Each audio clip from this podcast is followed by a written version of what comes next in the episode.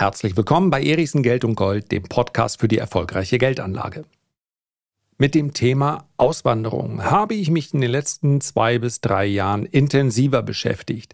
In der heutigen Podcast-Folge möchte ich darüber sprechen, was der Anlass dafür war, überhaupt über das Auswandern nachzudenken, welche Punkte dabei für mich wichtig waren und am Ende werde ich selbstverständlich auch gerne das Fazit mit euch teilen. Also, wie ich mich entschieden habe, kehre ich diesem Land den Rücken und versuche mein Glück anderswo oder eben nicht.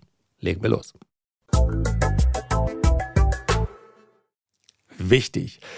Die heutige Podcast-Folge ersetzt ganz sicher keine qualifizierte Beratung. Es ist eine rein subjektive. Es macht einen riesen Unterschied, ob ich ein bestehendes Business habe, ein Geschäft, mit dem ich das Land verlassen möchte, Stichpunkt Wegzugsbesteuerung, oder ob ich erst noch ein Business gründen möchte. Es macht einen riesen Unterschied, in welcher Lebensphase ich mich befinde. Möchte ich ein Studium antreten oder beziehe ich bereits Renten und Pension? Habe ich eine Familie? Ja oder nein? Es gibt ja nicht die pauschale Empfehlung, das Land zu verlassen und auszuwandern. Es gibt wahnsinnig viel zu bedenken und es sind wahnsinnig viele individuelle Bedürfnisse, die diese Entscheidung dann beeinflussen. Ich kann in der heutigen Podcast-Folge und nur das möchte ich beschreiben, was mich bewogen hat, überhaupt dieses Thema zu behandeln, also darüber nachzudenken, das Land zu verlassen. Und dementsprechend werde ich euch natürlich auch mein persönliches Fazit mit auf den Weg geben. Das ist aber keine Empfehlung. Und wenn das zwischendurch so klingen sollte, gerade bei solchen Themen ist das mal ein bisschen gefährlich, als sei hier der moralische Zeigefinger erhoben, dann ignoriert den Teil bitte. Das ist es nicht. Am Ende des Tages gehe ich davon aus, dass wir alle soziale Wesen sind und ein Gespür dafür haben, was braucht die Gesellschaft um mich herum, meine Bekannte, meine Freunde, wie wird mein Wirken, ja, mein gesamtes Umfeld beeinflussen. Am Ende gehe ich aber auch davon aus, dass die allermeisten Entscheidungen getroffen werden, weil ich das Gefühl habe, damit verbessert sich meine Situation. So, von daher es geht nicht um Moral, richtig und verkehrt, sondern einfach nur um persönliche Ansichten. Was hat mich überhaupt dazu bewogen, darüber nachzudenken? Zuerst einmal war es immer der Traum oder nennen wir es vielleicht ein bisschen konkreter, der Plan, viel auf Achse zu sein und das Land insbesondere in den Wintermonaten zu verlassen. Ich bin sehr gerne zu diesem Zeitpunkt, ich nehme den Podcast jetzt Ende Juni auf, ich bin sehr gern dort, wo ich bin. An der Ostseeküste im, nah äh, im Norden. Es ist nicht zu warm, es ist nicht zu kalt. Gut, jetzt kommen ein paar Urlauber, aber sind hier herzlich willkommen. Ich kann damit leben, dass bei Edeka die Schlange ein bisschen zu lang ist. All das gefällt mir sehr gut. Zwischen November spätestens und April kann ich aber auf das Klima hier verzichten. Das war mir früher völlig egal. Mit 14, 15, 16, ja, ich habe darüber nachgedacht, kann man heute Tennis spielen oder wird man beim Tennisspielen nass? Das war dann auch okay. Aber ansonsten, wie das Wetter ist, es gab nichts Unwichtigeres. Und heute gibt es einige Tage und manchmal auch Wochen, in denen es fast nichts Wichtigeres gibt. Weil einem kalt wird, wenn man alt ist. I don't know, vielleicht interessiert es andere 50-Jährige auch nicht. Ich hab's gern ein bisschen heller. Ich leg mich nun wahrlich nicht den ganzen Tag in die Sonne und ganz bestimmt nicht an den Strand, aber die Helligkeit um mich herum, Klima ist etwas, was mich in zunehmendem Maße beschäftigt. Außerdem sehe ich gerne viel von der Welt. Darf man das heute noch so formulieren? Ja, ich bin gerne unterwegs. Ich bin mir durchaus der Tatsache bewusst, dass man das äh, in dem Bewusstsein machen muss, dass Reisen auch das Klima beeinflusst. Aber ich habe es schon mal gesagt, heute geht es nicht um richtig und verkehrt, sondern darum, was ich gerne mag. Und ich mag mir gern die Welt ansehen, insbesondere in den Wintermonaten. Was darüber hinaus diesen Gedanken noch begünstigt hat, war das Thema Steuern. Ich zahle, ich finde, es klingt immer so furchtbar. Harald Schmidt hat es mal super formuliert. Er zahlt gerne Steuern und gerne viel, weil es bedeutet, er hat auch viel verdient. Und ja, ich würde gerne sagen, das ist genau der Gedanke, der mich auch umtreibt.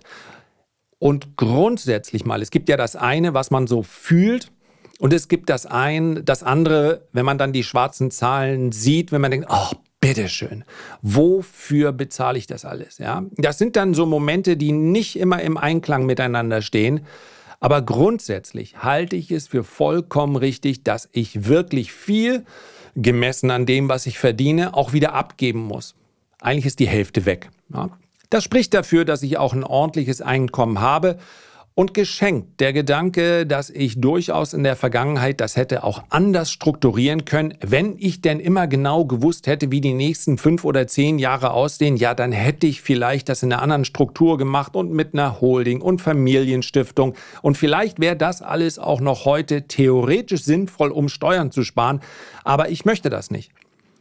Mein Gefühl ist, dass ich von dem, was ich hier abgebe, beziehungsweise von dem, was ich behalte, ein sehr gutes Leben führen kann, so wie ich es mir erdacht habe. Und insofern halte ich es auch für vollkommen richtig, dass ich eine Menge Steuern bezahle. Und tja, da ist ja der moralische Zeigefinger.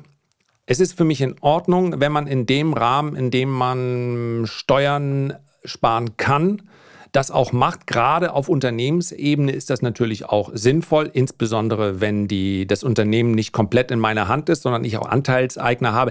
Dann habe ich natürlich auch die Verpflichtung, hier das Maximale rauszuholen. Ich gebe es aber auch ganz offen zu. Achtung, wieder kein Ratgeber, nur mein persönlicher Standpunkt. Mich, mich, nervt es unheimlich, wenn einige sich damit rühmen, dass sie praktisch keine Steuern bezahlen und dann aber auf der anderen Seite in jedem zweiten Post ich lasse es jetzt mal so offen, äh, über das Land wettern. Ja, wie soll denn bitte schön dieses Land von Leistungsträgern getragen werden, wenn diejenigen sagen, ich pfeife auf Steuern, lass das mal die blöden Arbeitnehmer machen? Mich stört das. Ich trete hier auch gerne in die Diskussion ein, da ich das in der Vergangenheit immer wieder schon gesagt habe, dass mich das ein bisschen ach, jetzt könnte ich drastischere Worte formulieren, aber dass mich das ein bisschen nervt. Komm in mein Steuerseminar, du bezahlst eine Million, ich zeig dir, wie du keinen einzigen Cent Steuern bezahlst. Das wird zwar nicht klappen, aber ja, es gibt da echt Konstrukte, die es einem möglich machen. Und ironischerweise, man könnte auch sagen zynischerweise, je mehr du verdienst, desto eher lohnt sich dann diese steuerliche Gestaltung. Ich finde das asozial. Period.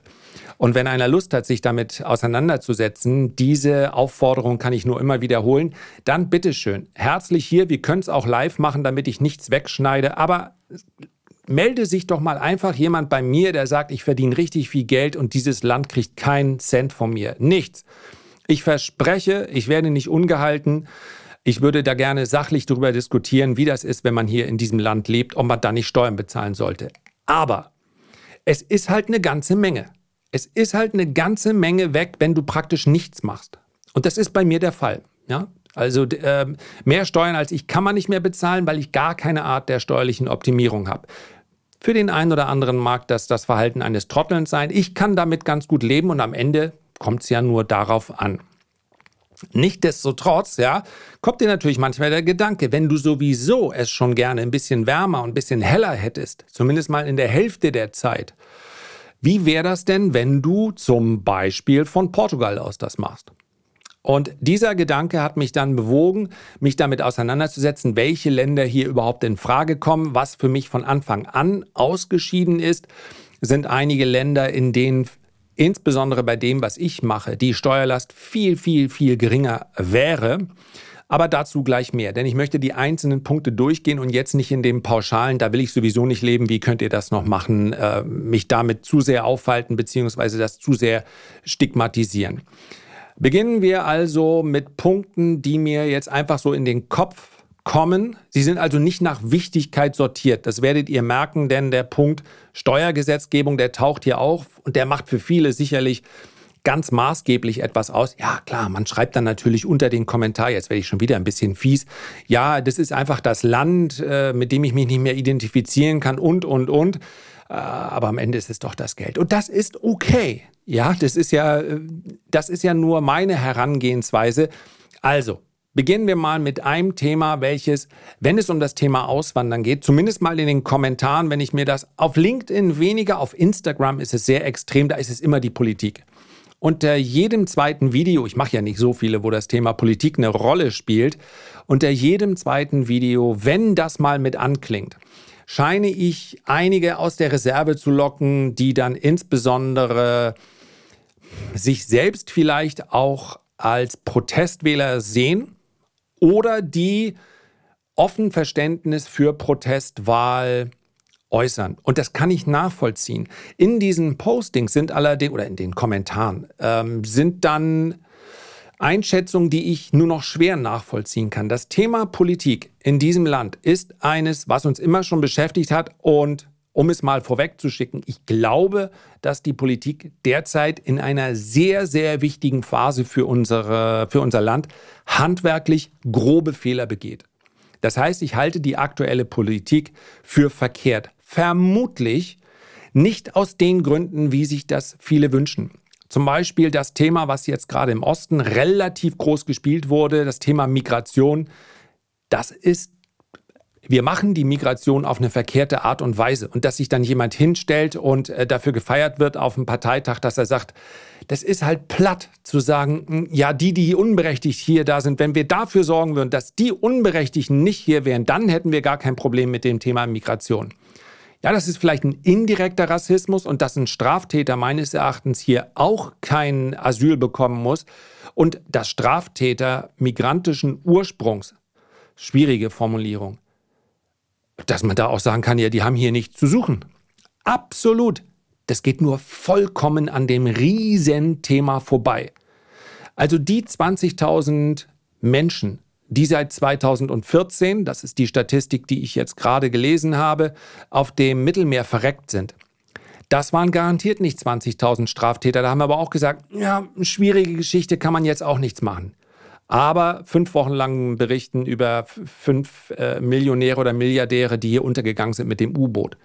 Tut mir wirklich persönlich natürlich für diese Familien leid. Ich wünsche das niemandem.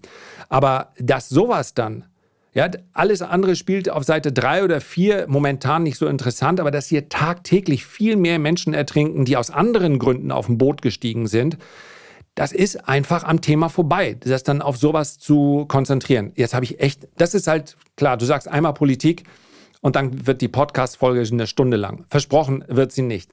Also das Thema Politik in diesem Lande spielt eins und ich bin unzufrieden mit der Politik, so wie sie gerade gestaltet wird. Aber verglichen mit vielen alternativen Staaten, in die ich dann auswandern könnte, habe ich es hier noch einigermaßen gut. Weil wir sagen können, was wir wollen und weil die politischen Lager abgesehen von einigen Parteien nicht zu extrem sind. Das heißt, man kann sich hier auf einen demokratischen Konsens, so langweilig und so schwierig das manchmal auch ist, und das wirkt einem oft auch nicht radikal genug, das verstehe ich durchaus, dass man den Eindruck hat, hier muss mehr passieren, hier muss schnelleres passieren, aber es geht schlimmer. Dazu kann man sich im europäischen Ausland umsehen. Und insbesondere beim Thema Politik kann ich eben auch nicht aussparen, was um mich herum passiert, wenn zum Beispiel, und das ist der Staat, der für mich mit Abstand der günstigste wäre für das Auswandern, der also die Kombination von Helligkeit und niedrigen Steuern mit sich bringt, äh, Dubai in den Vereinigten Arabischen Emiraten.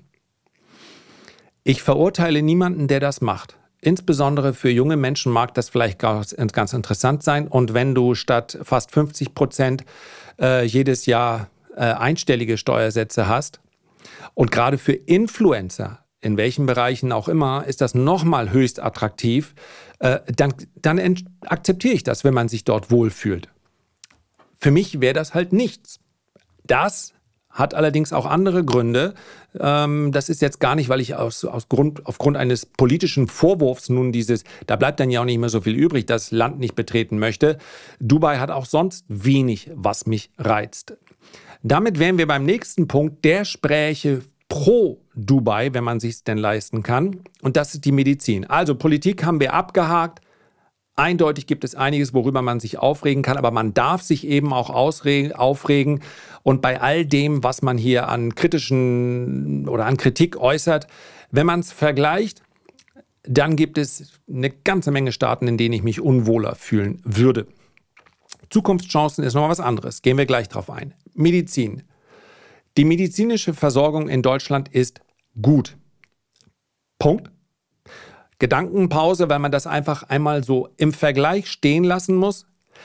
Ich habe Sorge, dass es eine Zweiklassenmedizin wird. Ich halte es auch verkehrt, diese Privatisierungswelle. Ich glaube nicht, dass Private in allen Bereichen alles besser machen. Ich glaube, dass es dann immer für diejenigen besser wird und ich profitiere selbst davon, die sich diese Behandlungen auch leisten können. Eine Zweiklassenmedizin ist etwas, was wir in vielen Staaten sehen und ich glaube, es wäre besser, wenn wir es uns weiter leisten würden, ähm, diese zwei, diesen Trend zur Zweiklassenmedizin nicht so ausgeprägt stattfinden zu lassen. In einer gewissen Art und Weise wird das immer eine Rolle spielen. Aber der Trend ist hier nicht so ganz günstig momentan. Wenn man sich die Kliniken anschaut, hier vor Ort haben wir es selber gerade erlebt. Privates Geld fließt immer dort rein, wo privates Geld sich vorstellt, auch äh, Rendite erwirtschaften zu können. Und das ist aus meiner Sicht, ähm, äh, wann immer wir über Versorgung sprechen, etwas schwierig. Das ist kein sozialistisches Gedankengut.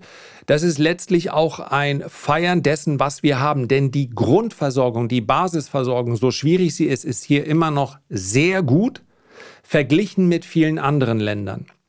Es gibt auch einige, die es definitiv besser machen.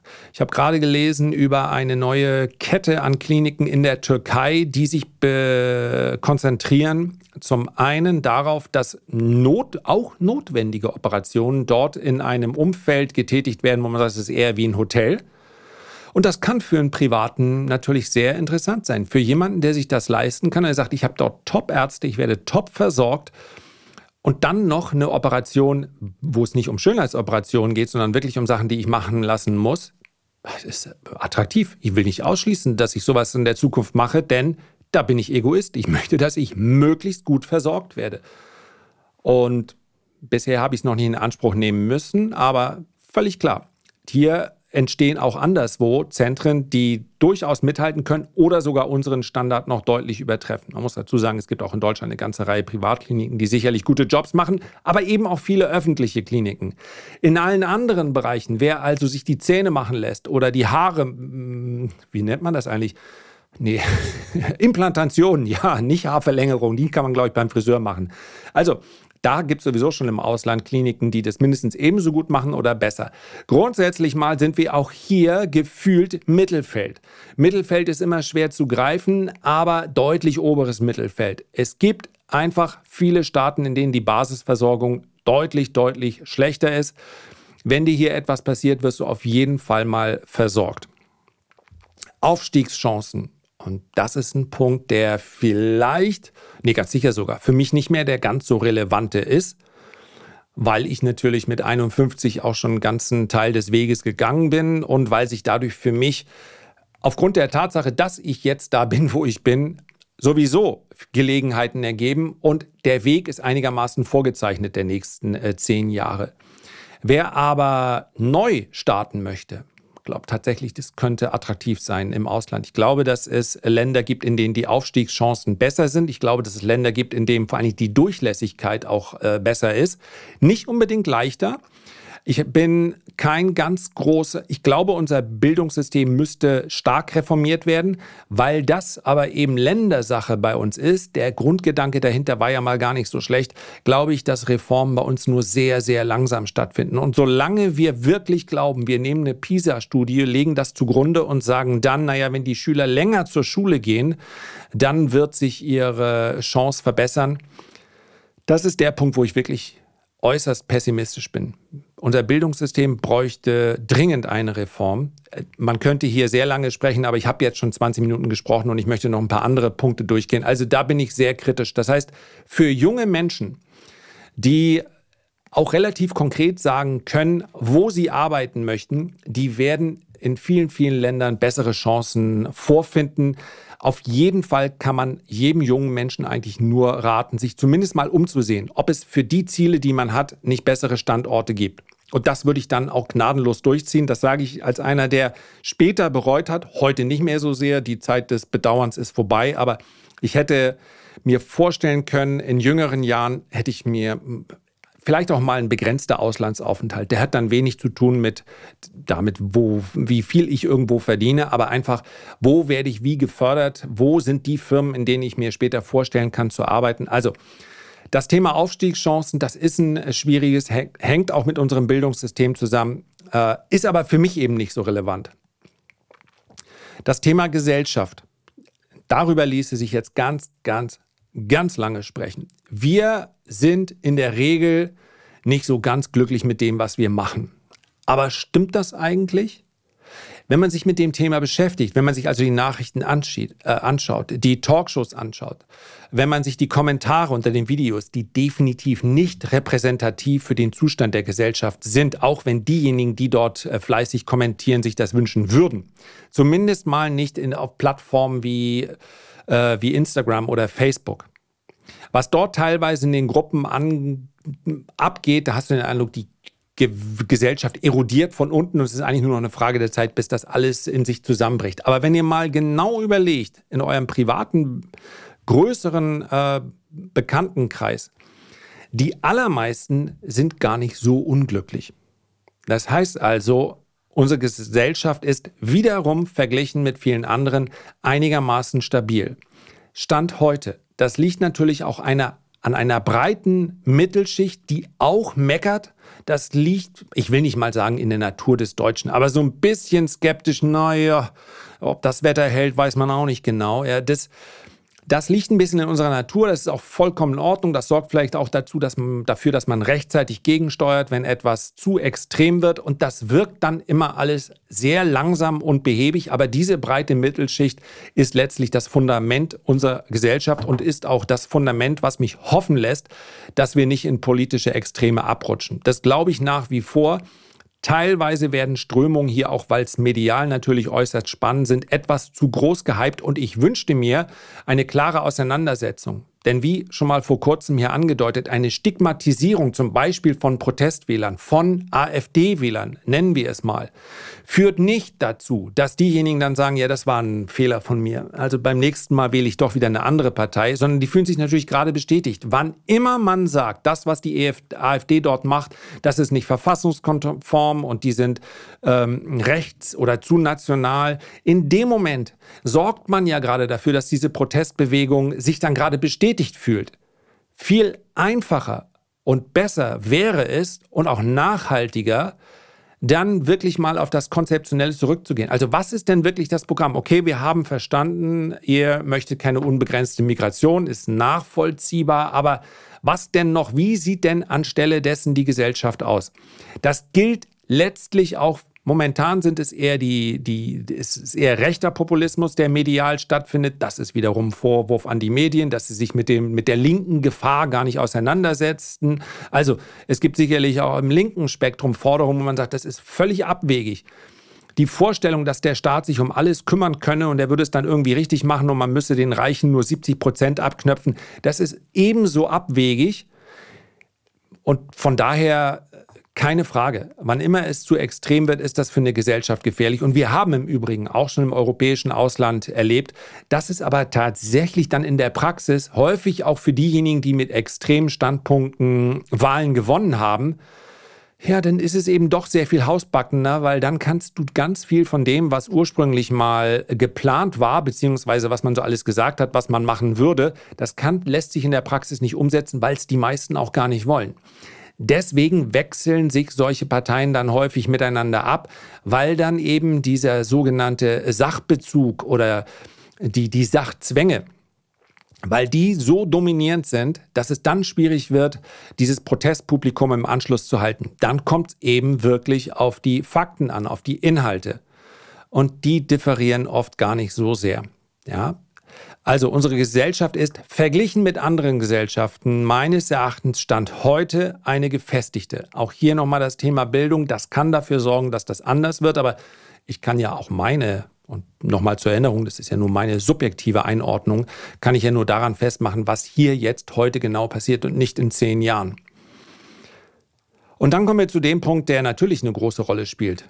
Steuergesetzgebung. Für viele insbesondere für besser verdienende, insbesondere für besser verdienende Angestellte, die werden wahrscheinlich sagen, anderswo zahle ich weniger. Und das stimmt. Man muss das immer in Relation setzen zu den Leistungen, aber da die Leistungen ja auf eine gewisse Art und Weise gedeckelt sind, fühlt sich das alles andere dann eben an wie weg.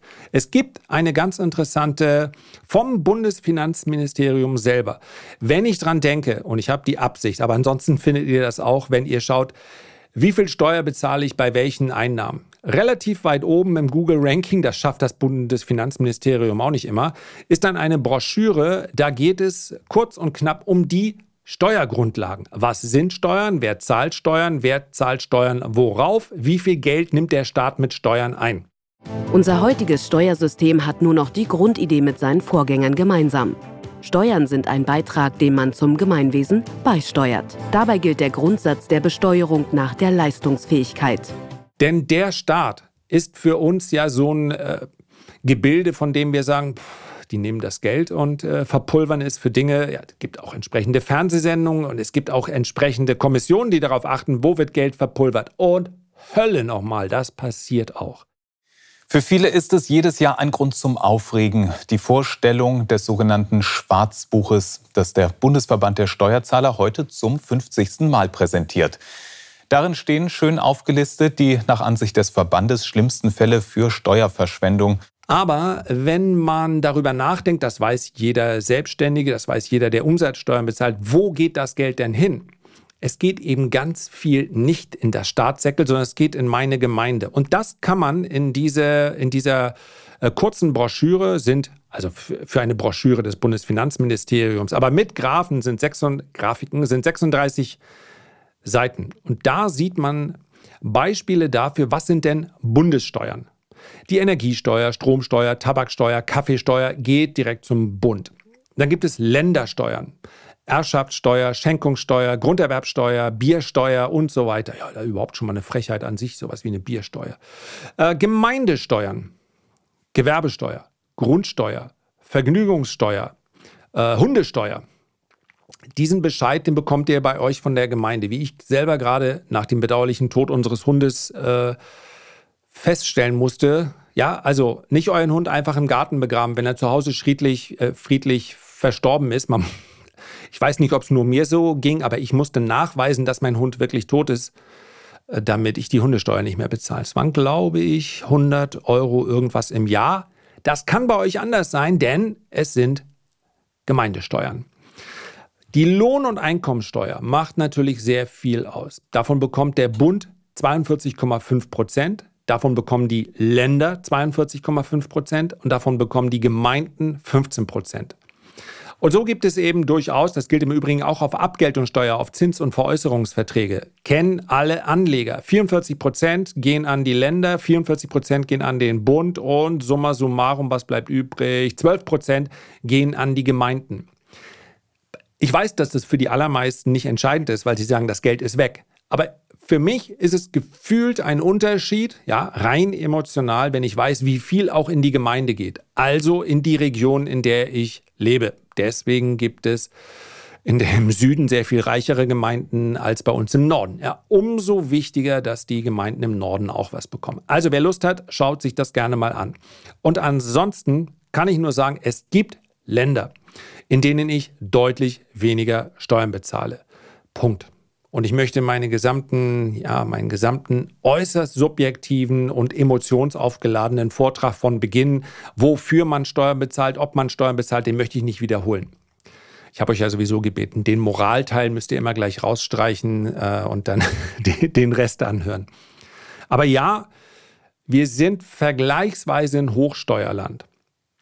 Aber die, das ist für mich persönlich nicht das Entscheidende gewesen.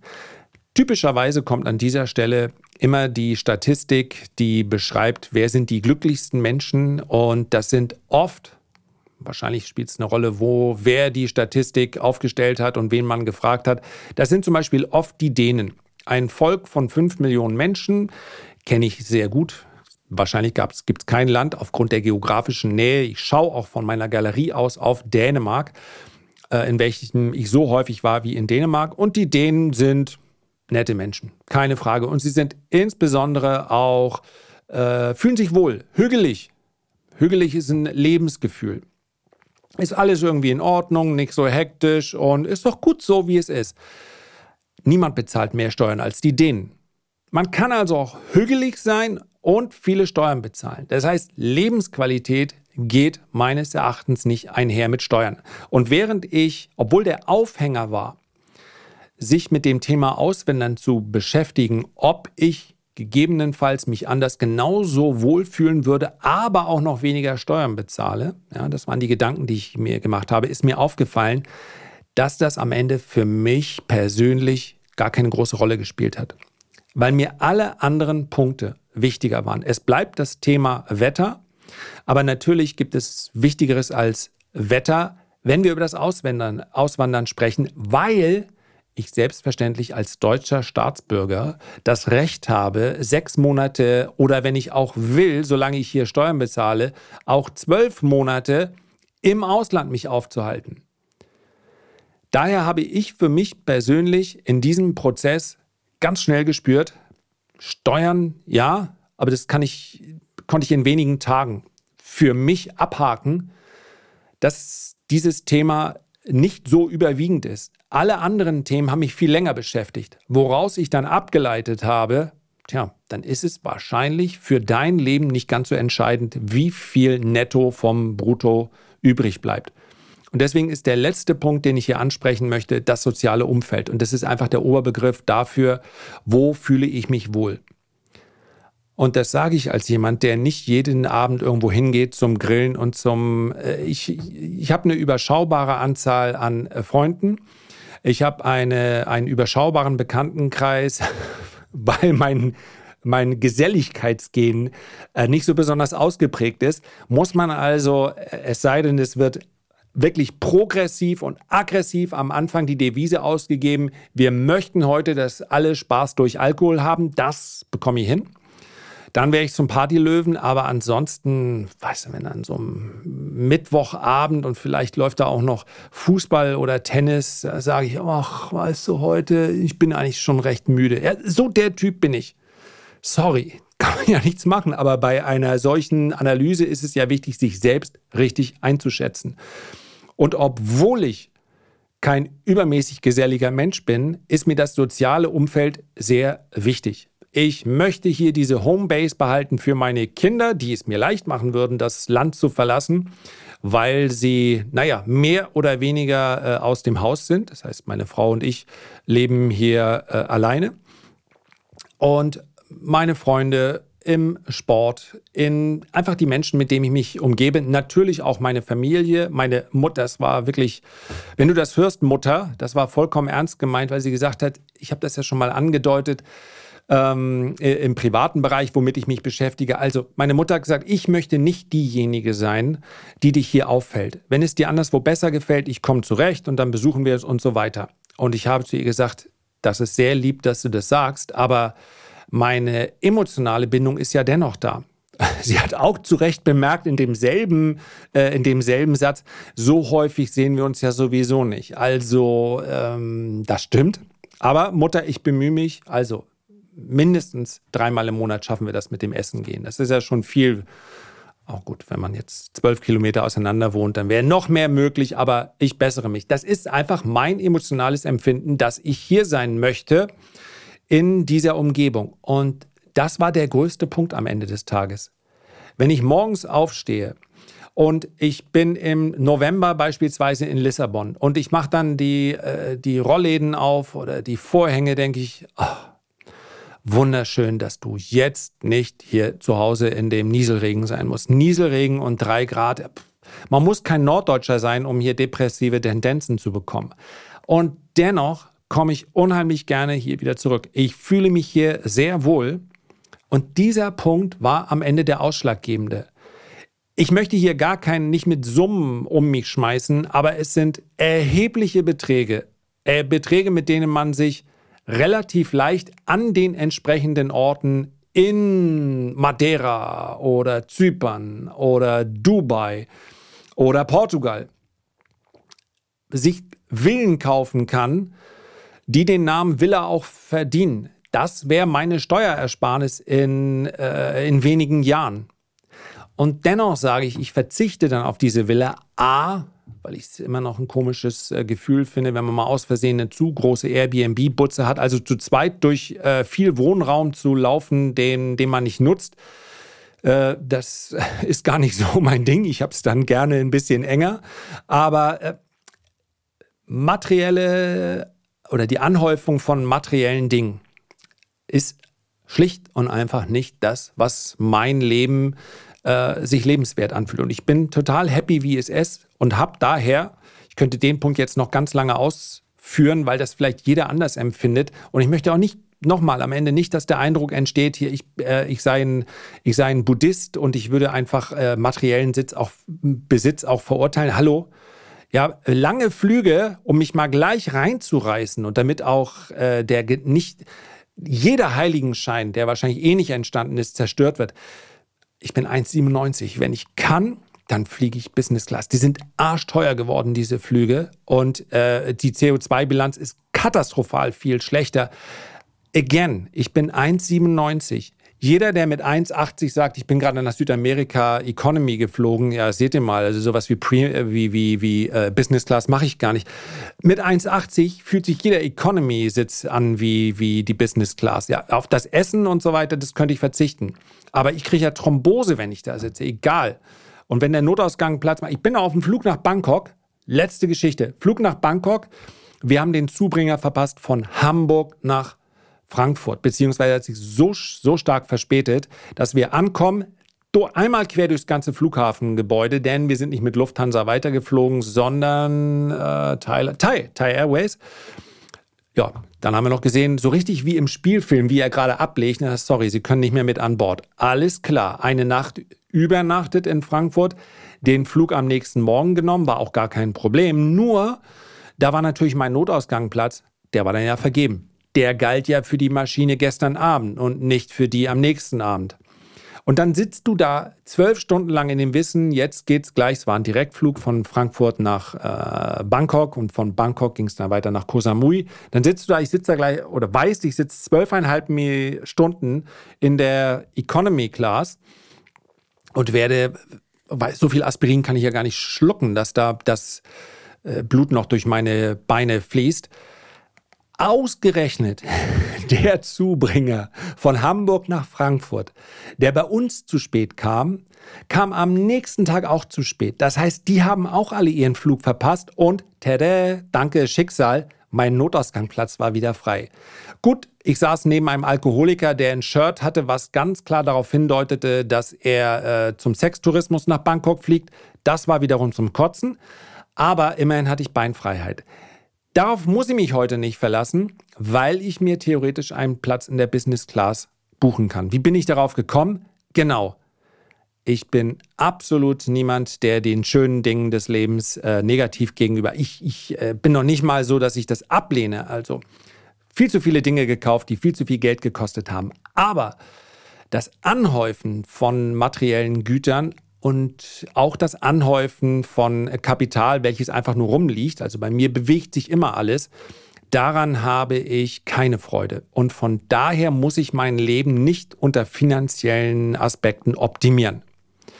So, ganz, ganz viel Ich heute, ganz, ganz viel subjektive Standpunkte und dazu noch 37 Minuten. Also wer bis hierhin durchgehalten hat, vielen, vielen Dank.